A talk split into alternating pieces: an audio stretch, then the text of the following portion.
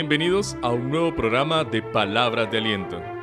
Hoy contamos con la presencia del pastor Alonso Cabezas, quien sirve al Señor en Belén de Heredia. Y trae para nosotros varios puntos importantes para que analicemos en nuestro diario vivir. Hoy iniciamos con el primero de ellos, cuando Dios dice alto.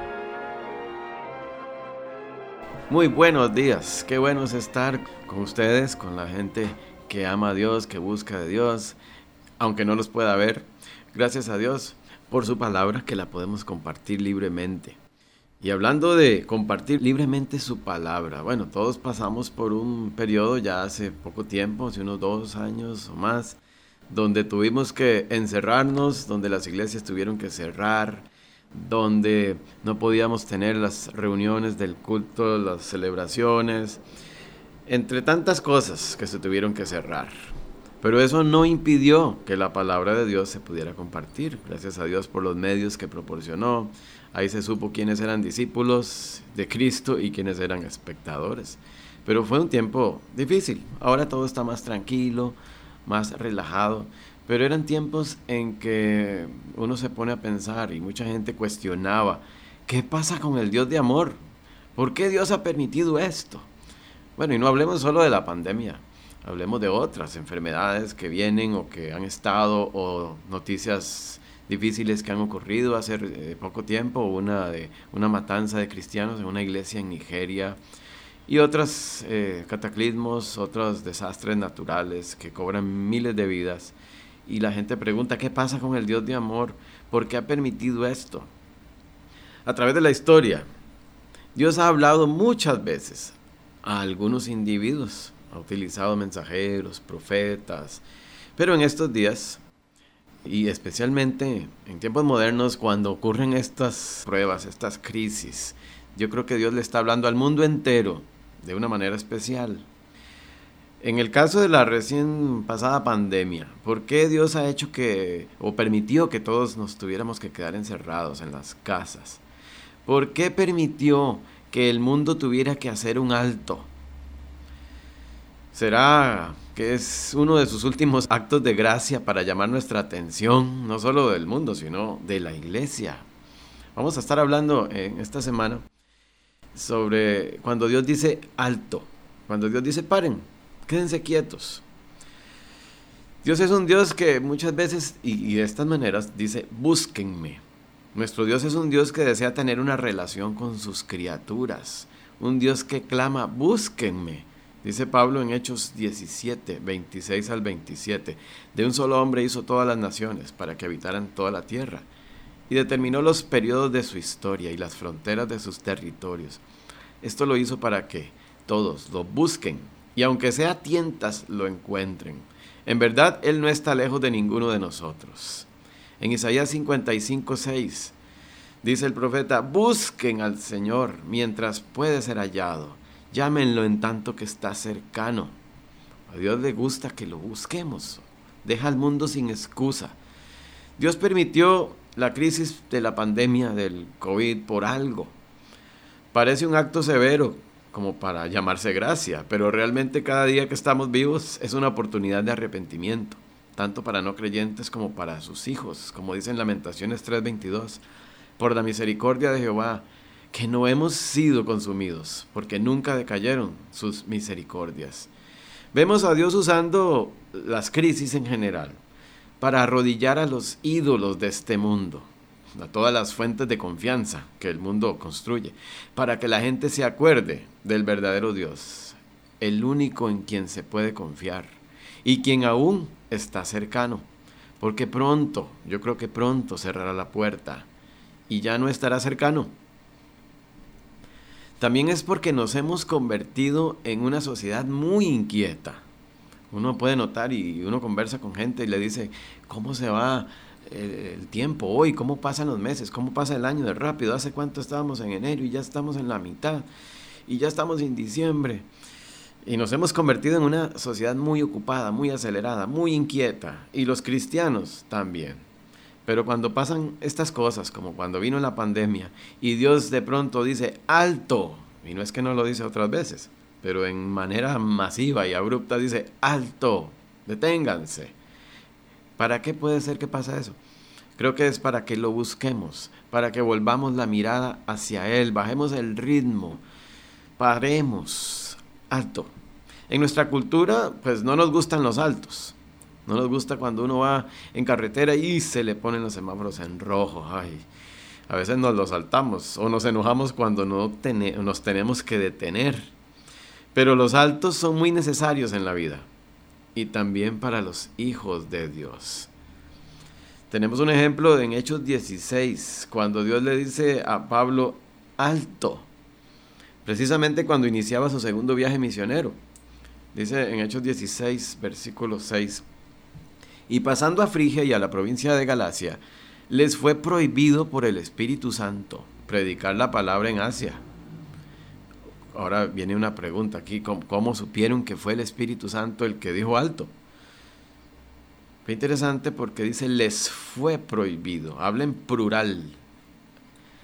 El Espíritu Santo trató con varias personas, el equipo, el equipo misionero, Pablo, Silas, Timoteo, todos sintieron lo mismo. Dios siempre confirma con otros hombres de Dios, por supuesto, y maduros, maduros, como dice en Proverbios 11:14, muchos consejeros, hay sabiduría. Dios confirma a través de hombres maduros, personas maduras, personas de fe, cuando está trabajando o, o decidiendo hacer algo. Uno siente paz con esa decisión. En este caso Dios dijo alto. Cuando hace poquito les había dicho vayan. ¿Será que se contradice Dios? ¿O más bien está aclarando? Dios había dicho vayan, pero ahora está diciendo por dónde no ir. Cuando Dios cierra una puerta, generalmente abre otra, o incluso abre una ventana. Pueden haber muchas razones. Posiblemente la ruta no era esa, o el equipo no estaba preparado para ir por esa ruta, o la tierra, el campo, aún no estaba listo, no era fértil aún. Dios dice entonces alto. Y cuando dice alto, entonces generalmente va a decir escúchenme. Cuando Dios dice alto, generalmente significa ponga atención, escuchen, ubíquense. Es como cuando uno tiene hijos pequeños y les dice, un momento, pare, escuche, deténgase. Alto ahí, tenemos en Salmo 46, el versículo por excelencia cuando Dios dice alto, y ahí nos enseña para qué. En el Salmo 46, 10 leemos, Quédense quietos, reconozcan que yo soy Dios. Yo seré exaltado entre las naciones, yo seré enaltecido en la tierra. Alto, dice, alto. ¿Por qué Dios nos detiene? ¿Por qué a veces hace cosas que no nos gustan? ¿Por qué permite que pasemos por desiertos?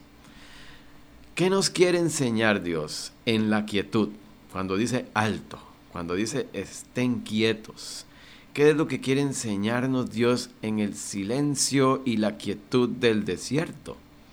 Vamos a Deuteronomio 8, 2.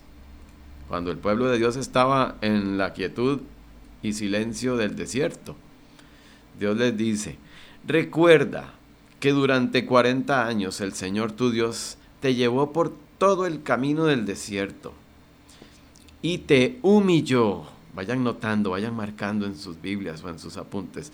Primera, primera lección que nos quiere enseñar Dios en el desierto dice, y te humilló y te puso a prueba para conocer lo que había en tu corazón y ver si cumplirías o no sus mandatos. Tres lecciones podemos ver aquí en este versículo. ¿Por qué es que Dios nos detiene? ¿Por qué nos hace pasar por desiertos? Primera, humillarnos. Dios nos recuerda, como dice ahí en Deuteronomio 8.2, recuerden que. Recuerden que no son ustedes, que no se trata de ustedes. La vida no es para andar corriendo de aquí para allá, afanándose por sus caprichos, sus necesidades, su vida, su, su, mi, mi, mis cosas.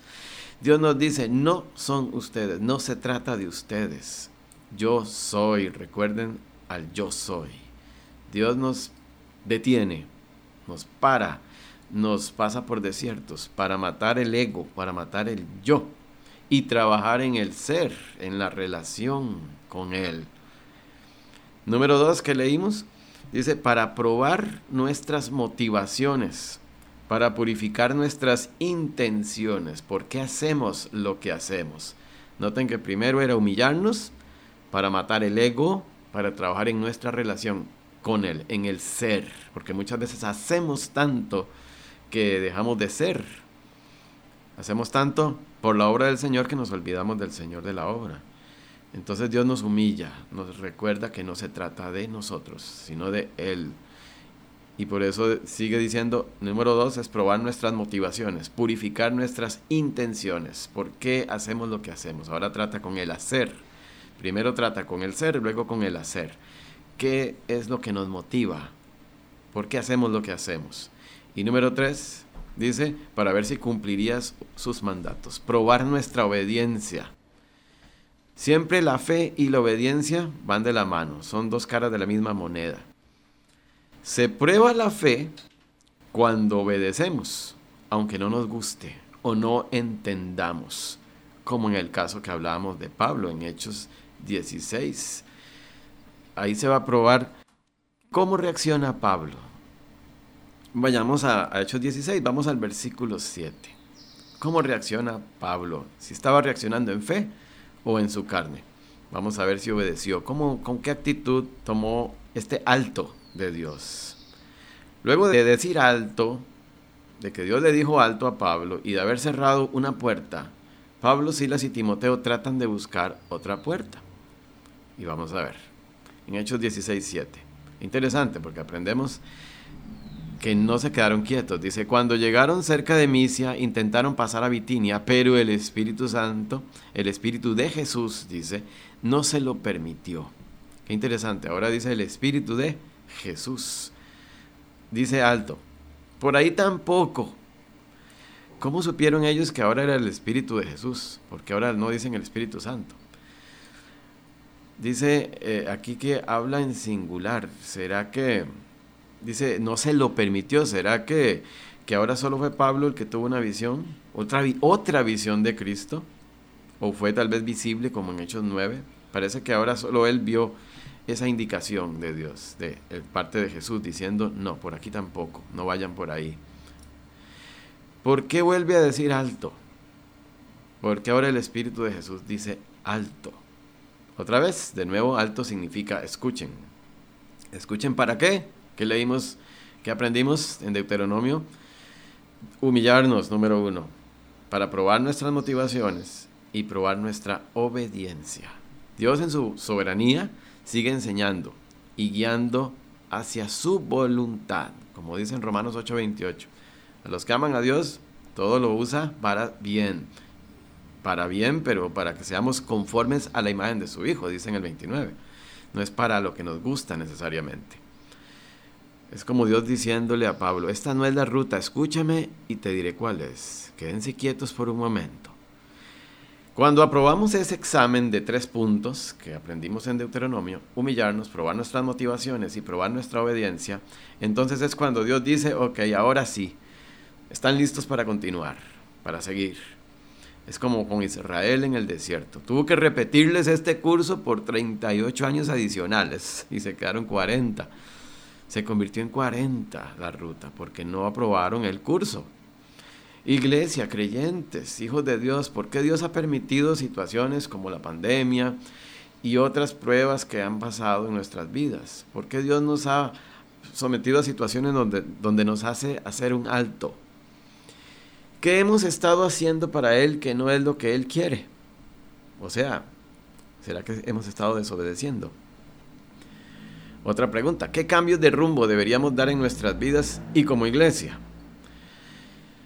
¿Qué debemos escuchar o aprender que tal vez en la rutina diaria dimos por sentado? En nuestras carreras a veces no escuchamos. ¿Será que deberíamos haber apreciado más nuestro hogar, nuestras familias, nuestros padres, nuestros abuelos? ¿Será que dejamos de apreciar la iglesia o a nuestros hermanos y las oportunidades de aprender juntos?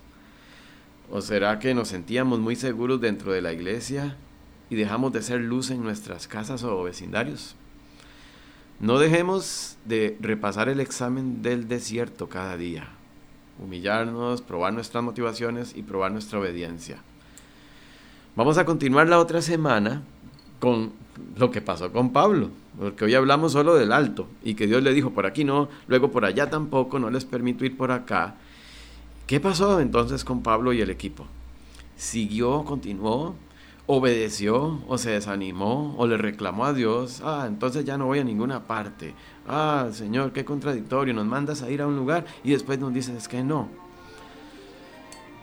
¿Qué consecuencias tuvo lo que Pablo y el equipo hicieron? No olvidemos que Dios siempre tiene un propósito en lo que hace. Muchas veces damos gracias por lo que nos da, pero también deberíamos aprender a dar gracias por lo que no nos da. Y recordemos los tres las tres lecciones que se aprenden siempre en los desiertos para humillarnos, probar nuestras motivaciones y probar nuestra obediencia. Agradecemos al pastor Alonso por esta enseñanza y a usted, querido oyente, por su fiel sintonía. Le esperamos la próxima semana para seguir aprendiendo aquí en su programa Palabras de Aliento a través de la 910 AM. Somos BBN.